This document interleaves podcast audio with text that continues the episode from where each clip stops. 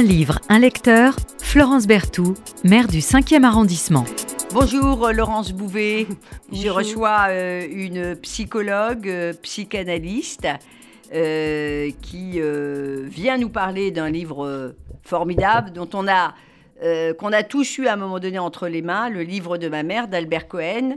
Euh, nous allons y revenir, euh, mais vous êtes aussi, vous, romancière, poète. Vous n'aimez pas qu'on dise poétesse? Parce que j'ai vu que sur toutes vos bios, on dit poète. poète, oui, poète me va très bien. Poète vous va très bien.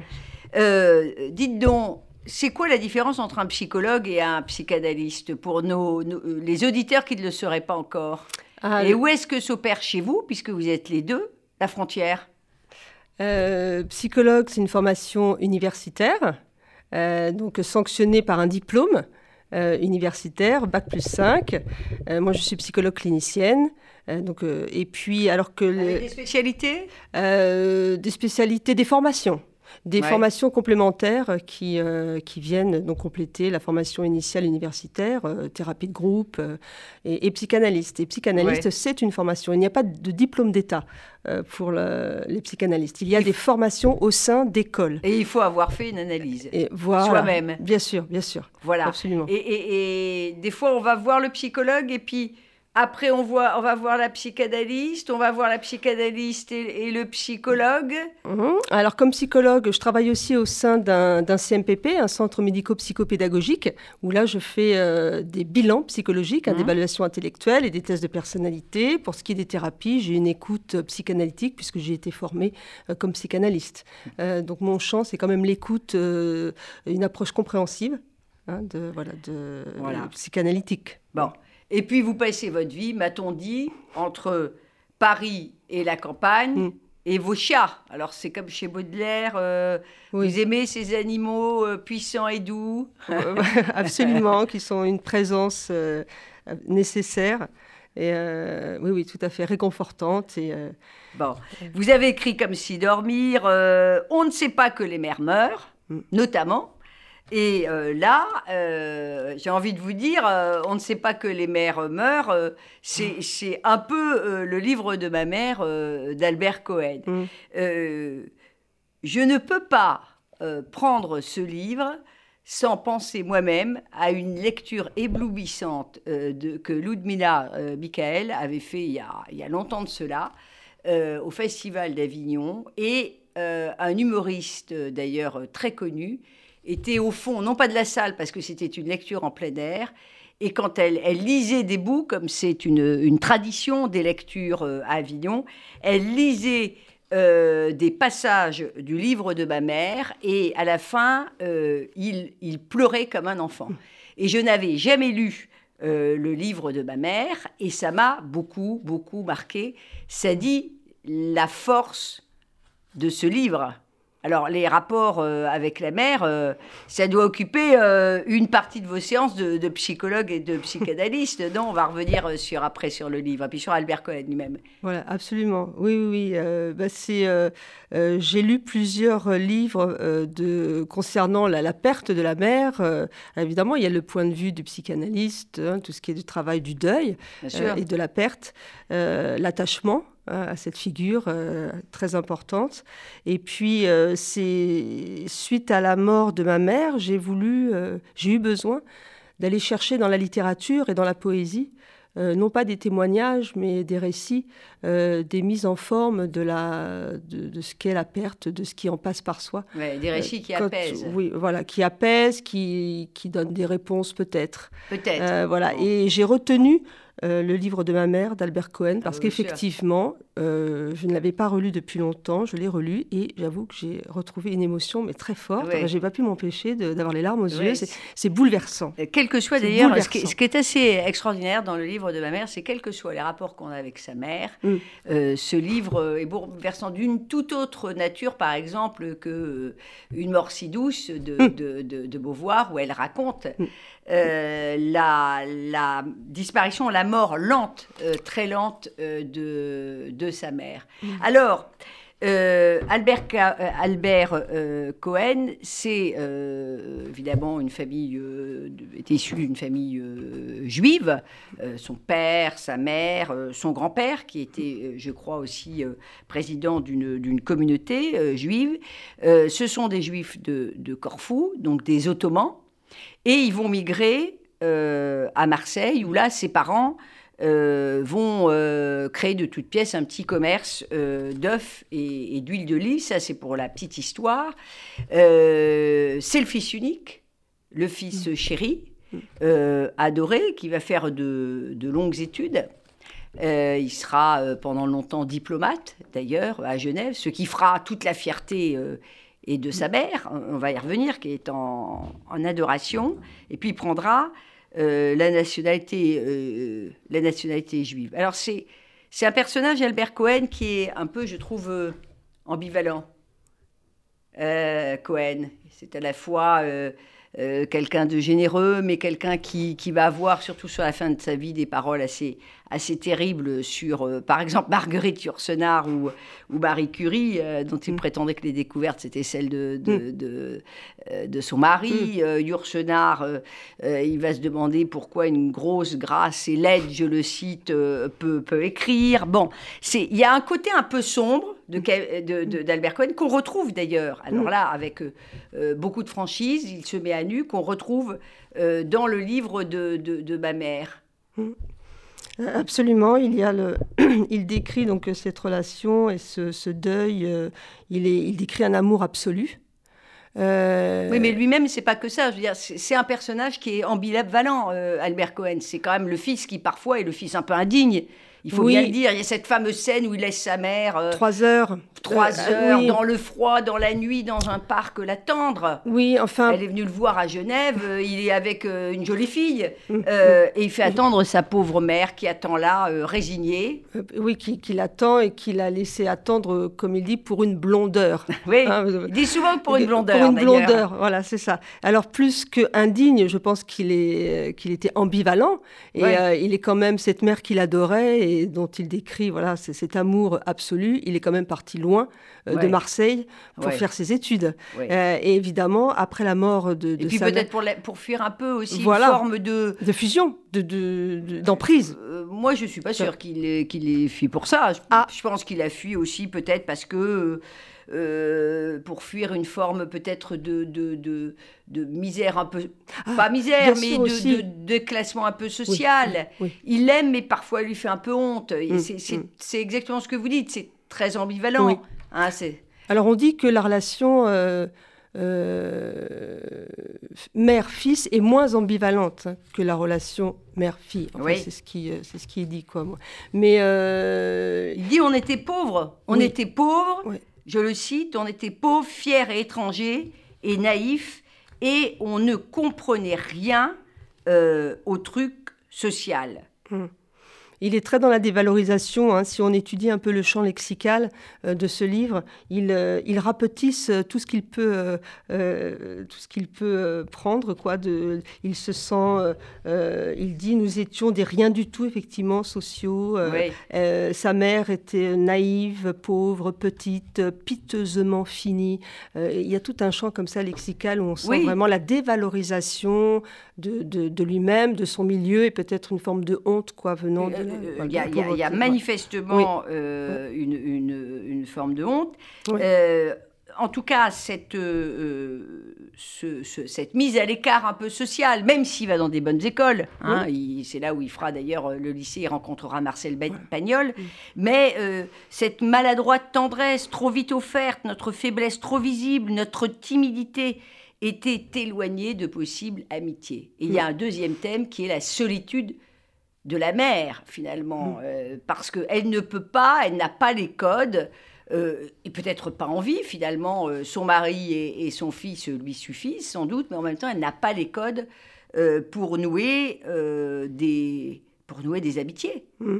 Oui, un, milieu très modeste et, une famille qui repliée sur elle-même, hein, avec probablement ce que l'on appelle une dépression d'exil, Hein. ils viennent de Corfou, ils, en viennent, ils ont dû fuir euh, Corfou, euh, voilà, pour arriver à Marseille. Il y a cette espèce de déracinement, d'arrachement euh, qui, provoque aussi toute cette mélancolie de l'exil, je trouve.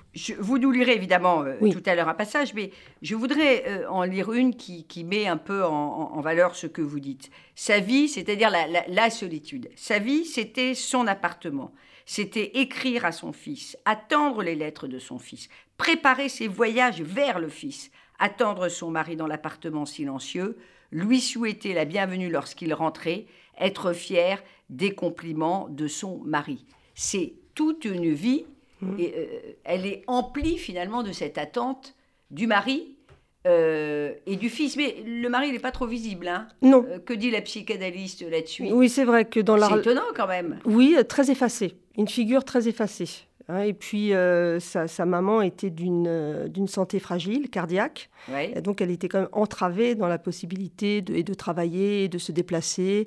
Et, effectivement, sa vie, c'était son fils, c'était son appartement. Mais on parle peu du père. Très peu.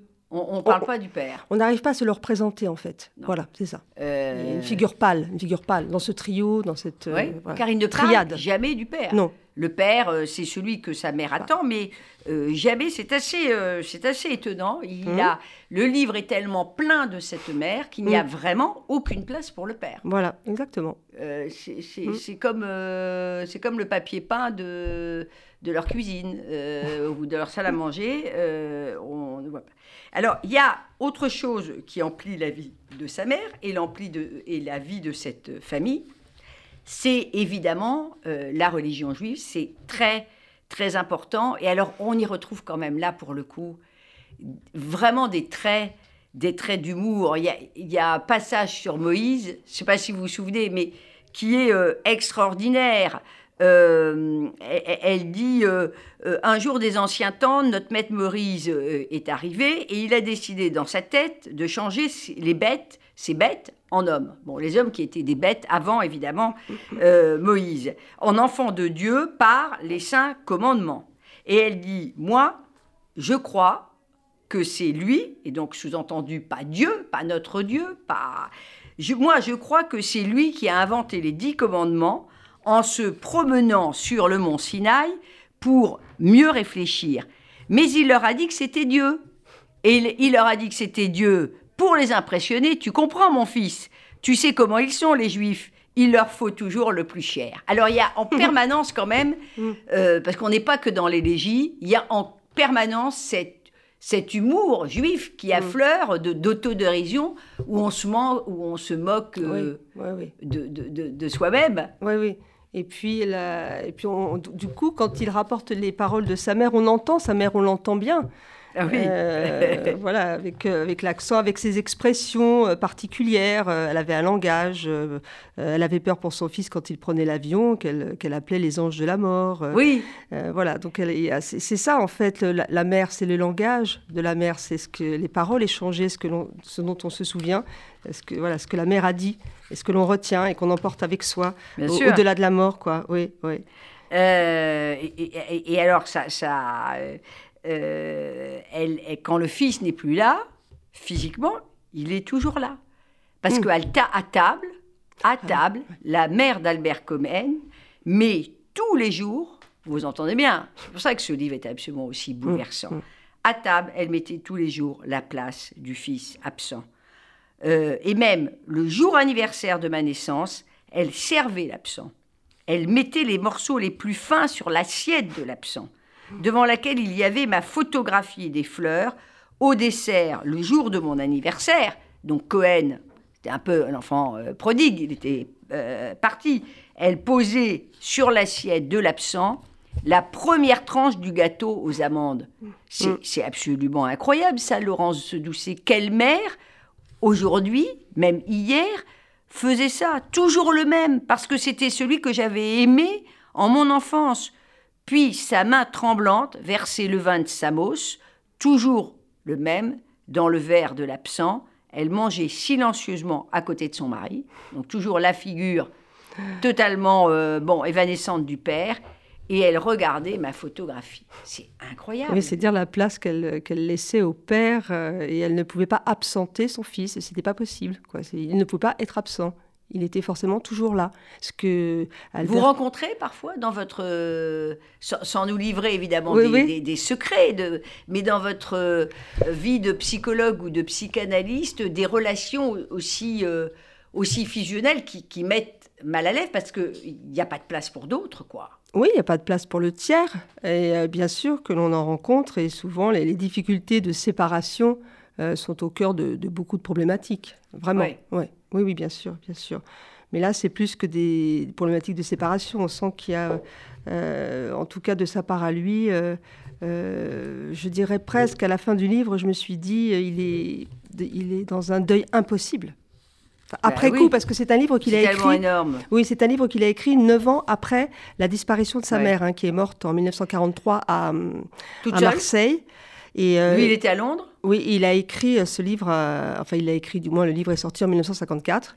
Donc, à distance. Hein, à distance de la perte. Et, euh, Pourquoi? Parce qu'il a eu du remords? On a l'impression que quand même dans tout ce livre, il a, il a, il, a du remords, la il a envie de se racheter il a envie de conférer à cette mère euh, une mm. espèce de statut de, mm. déité, quoi. Mm, euh, il l'a pas, il l'a aimé, mais en même temps, il l'a un peu malmené. Oui, puis il la, il la réifie parce que, il, euh, comme, comme disait Lacan, un père idéal, c'est un père mort. ou plutôt un père mort, c'est le père idéal. Et là, on sent que la mère morte est vraiment idéalisée et qu'il la retrouve euh, voilà, euh, tout à fait euh, parfaite, avec des souvenirs. Moi, c'est ça qui m'a intéressée, c'est le deuil au travail, quoi, le deuil, je pense, impossible. Hein. On sent quand même une dimension très mélancolique parce qu'il s'auto... a, il y a la culpabilité, mais il s'accuse. Il, y a quand même la, culpabilité. Il dit, euh, il dit je, me, je, euh, je me suis fâché à un moment donné. Il dit je me suis fâché contre elle parce qu'elle m'aimait trop. Il, est presque gêné de cette mère euh, qui, est très très présente, bah qui lui fait parfois un petit peu honte. Mm. Voilà, même si en même temps il y a des moments où ils se retrouvent et on voit que, que c'est l'osmose totale, même s'ils sont très très très différents. il dit tu le sais, n'est-ce pas? Je t'ai totalement aimé. Mmh. Bon, mmh. est-ce vrai? Euh, aimer totalement, aimer. Euh, Est-ce vrai? Voilà, de manière inconditionnelle, c'est euh, et être unique pour quelqu'un, c'est le fantasme universel Bien sûr. Hein, de toute relation.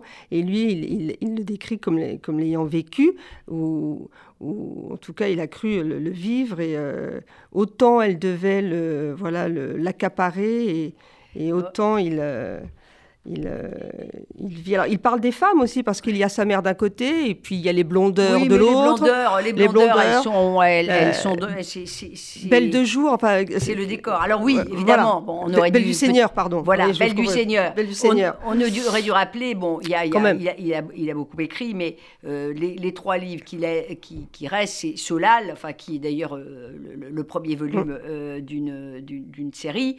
Il y a le livre de ma mère, évidemment après 16 ans de silence. Et puis il y a évidemment euh, Belle du Seigneur, qui a magnifié Catherine Deneuve dans le film de Buniel, mais ça n'a rien à mm. voir. Belle du Seigneur n'a rigoureusement rien à voir, ni en thème, je trouve, ni, en forme d'écriture. Oui, euh, si ce n'est la description enfin, d'un amour absolu, euh, passionnel. Avec ses affres. Et, et voilà, c'est ce qui, je dirais, qui est un peu. Voilà, c'était lui, il avait quelque chose d'absolu, d'absolument excessif. C'est une fatalité de faire souffrir comme il le prétend ceux qui nous aiment, Laurence Doucet? C'est, Est-ce que c'est une fatalité? C'est pas une fatalité, ça fait partie de la, c'est la nature du lien. Et je parlais tout à l'heure de l'ambivalence.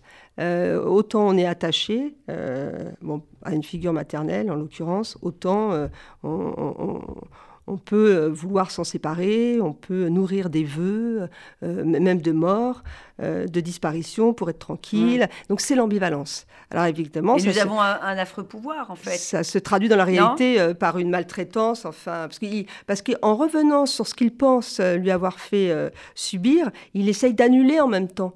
Euh, parce que ce, ce, rendez-vous, moi, je trouve ça inouï, quoi, de faire attendre sa mère trois heures. Trois heures. Et je, trouve ça d'une cruauté. Dans un parc, dans le froid, dans, le, noir. C'est euh, cette mère qui, soi-disant. À Genève. voilà, qui l'aime, hein, voilà. Qui, vient, qui vient le voir. Et, qui, comme elle ne bouge pas, va, va grossit évidemment euh, entre chaque rendez-vous. Oui. Et elle s'affame quelques semaines avant de venir voir son fils Pour lui plaire. à Genève pour euh, dire à chaque fois, euh, tu, tu vois, j'ai perdu, mm. euh, j'ai perdu du poids, ce qui est vrai, mais entre-temps, elle en a beaucoup gagné. Mm.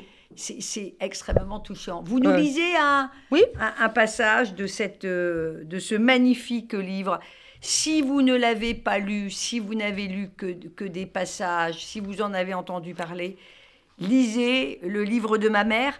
Dérangeant. Alors, j'ai lu des critiques. les j'ai lu des critiques, des critiques féminines extrêmement acerbes sur le livre de ma mère. C'est assez étonnant. Très dur. Euh, bon, voilà, il y avait un côté. Euh, que n'a-t-il montré euh, de son vivant, son amour à sa ah. mère Finalement, est-ce qu'il ne se regarde pas le nombril une fois de plus mm. en écrivant mm. ce livre? C'est mm. un peu provoque, mais il faut tout lire. Le débat, c'est aussi euh, accepter l'altérité et, et, des, analyses qu'on ne fait pas forcément siennes. Mais, voilà, c'est une interprétation, une interprétation, un registre quoi, d'interprétation de, cette. Euh, Allez-y, euh, chère Laurence Doucet.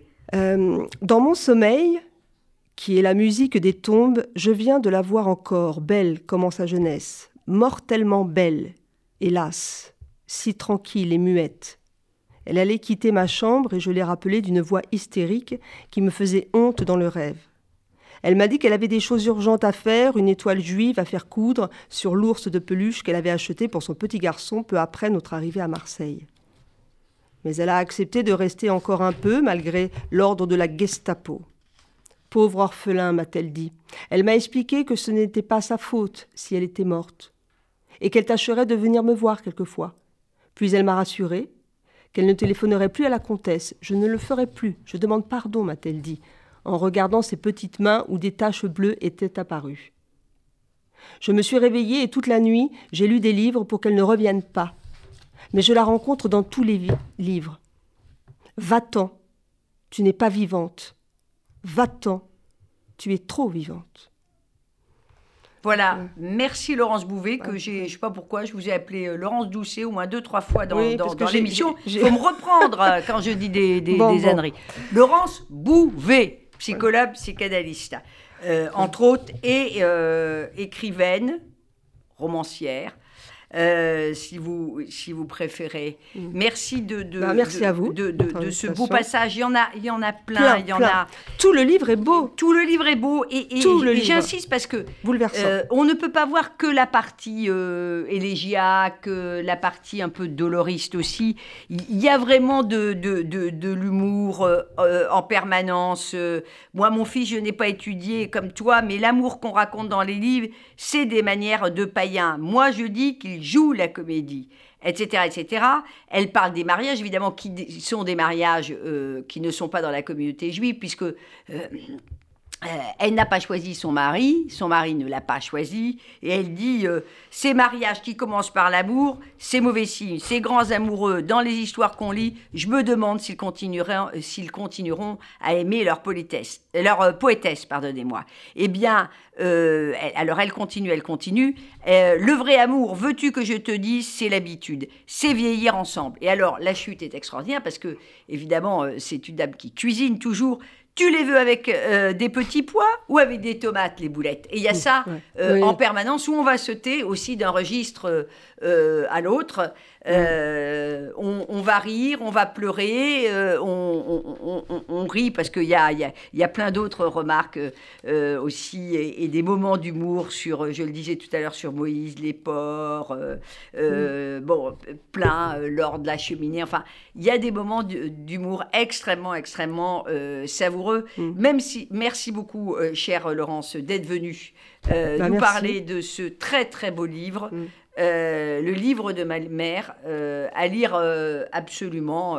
vous l'avez en collection Gallimard. très beau. Moi, je l'ai dans une collection plus modeste, la petite collection Folio.